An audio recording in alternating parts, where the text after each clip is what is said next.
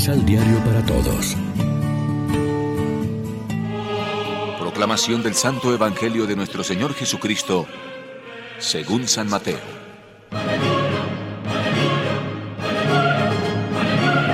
Los discípulos se acercaron a Jesús para preguntarle, ¿quién es el más grande en el reino de los cielos? Entonces Jesús llama a un niñito, lo coloca en medio de los discípulos y dice, Les aseguro que si no cambian y vuelven a ser como niños, no podrán entrar al reino de los cielos. El que se hace pequeño como este niño, ese es el más grande en el reino de los cielos. Y el que recibe en mi nombre a un niño como este, a mí me recibe. Tengan cuidado de despreciar a alguno de estos pequeños, pues les digo que sus ángeles en el cielo contemplan sin cesar la cara de mi Padre que está en los cielos. ¿Qué les parece? Si un hombre tiene cien ovejas y una de ellas se extravía, ¿no deja las noventa y nueve por los cerros y parte a buscar a la extraviada? Y yo les digo que cuando por fin la encuentra, se alegra más por ella que por las noventa y nueve que no se extraviaron. Pasa lo mismo donde el Padre de ustedes, que está en los cielos. Allá no quieren que se pierda ninguno de estos pequeñitos. Lección Divina Amigos, ¿qué tal? Hoy es martes 9 de agosto y a esta hora, como siempre, nos alimentamos con el pan de la palabra. Necesitamos una conversión a la receptividad y al servicio. Es lo que Cristo propone a sus discípulos de todos los tiempos tenemos que dar un giro de 180 grados en nuestra manera de entender la grandeza espiritual. Este cambio no se refiere solo a la conducta, sino también a la orientación fundamental de la vida.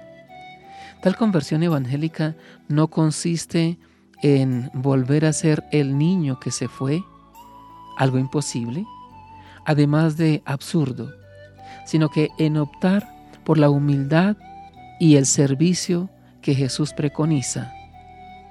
Es precisamente esta conversión la que nos convertirá en niños.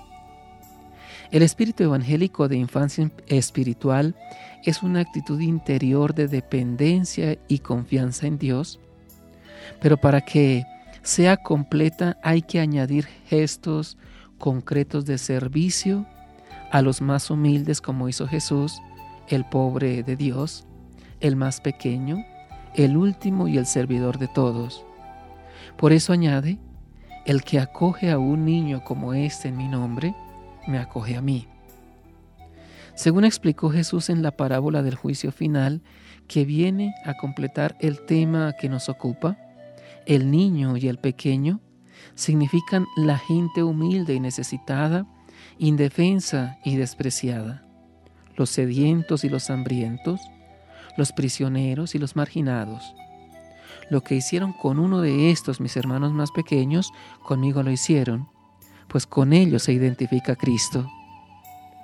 Dios no quiere que se pierda ni uno de estos pequeños, dice Jesús al final de la parábola de la oveja extraviada.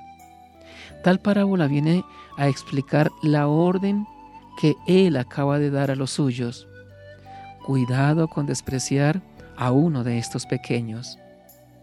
En el contexto de hoy, la parábola significa la solicitud de Cristo, el buen pastor, y de la comunidad cristiana con él respecto de esos pequeños que son tanto los pecadores y alejados de Dios y de su redil, la iglesia, como los miembros más débiles y humildes de la comunidad mesiánica. Reflexionemos. ¿Cuáles son las actitudes y valores que podemos aprender de los niños como requisitos para entrar en el reino de los cielos? Oremos juntos. Opera, Señor, en nosotros una total conversión a la humilde receptividad de quien espera todo de tus manos, con la ilusión y gratitud de un niño. Haz que siguiendo el ejemplo de Jesús, sirvamos en su nombre a los hermanos con alegre sonrisa, compartiendo los gozos y esperanzas de todos. Amén. María, Reina de los Apóstoles, ruega por nosotros.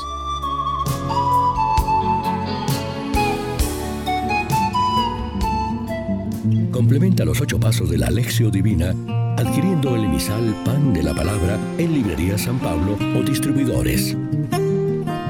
Más información www.sanpablo.co